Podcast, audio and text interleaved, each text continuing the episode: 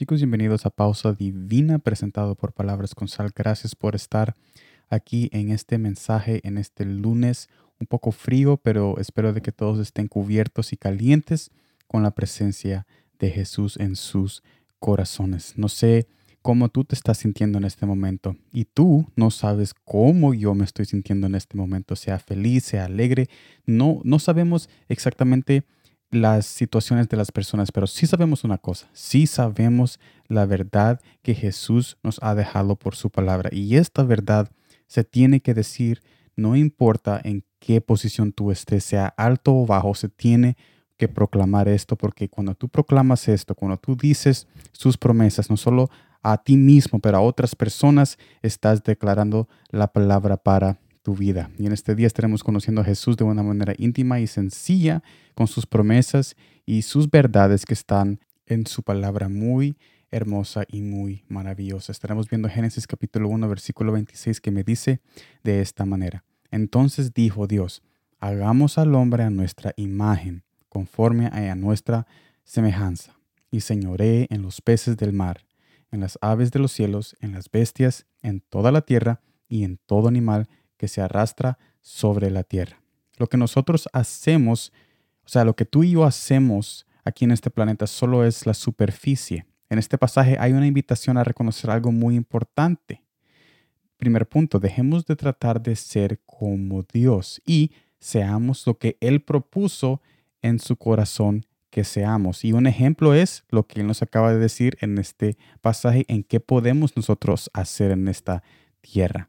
Pero, ¿qué significa esto? Esta declaración significa, entre más queramos tener el control que Dios tiene, hacer decisiones perfectas como Él, más nos alejamos de nuestra identidad en Él.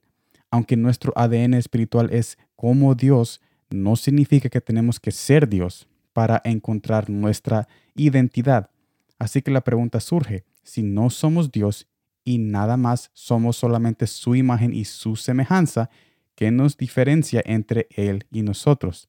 Muchos dirían el pecado, pero Jesús resolvió eso en la cruz con su amor. Así que si no es el pecado, entonces ¿qué nos hace diferente de Él? Esta respuesta se encuentra en el regalo de su don que surgió de su corazón para darnos a cada uno una habilidad muy especial y un propósito único a cada persona que está escuchando este mensaje. Y, esto me lleva al segundo punto. Jesús tiene dones y adentro de cada corazón que está escuchando este mensaje y que escucha estos mensajes y que ven los videos y andan buscando más de la presencia de Dios. Pero ¿por qué estamos perdiendo tiempo queriendo ser como Él? Si Él nos está invitando a hacer lo que nosotros fuimos diseñados a hacer.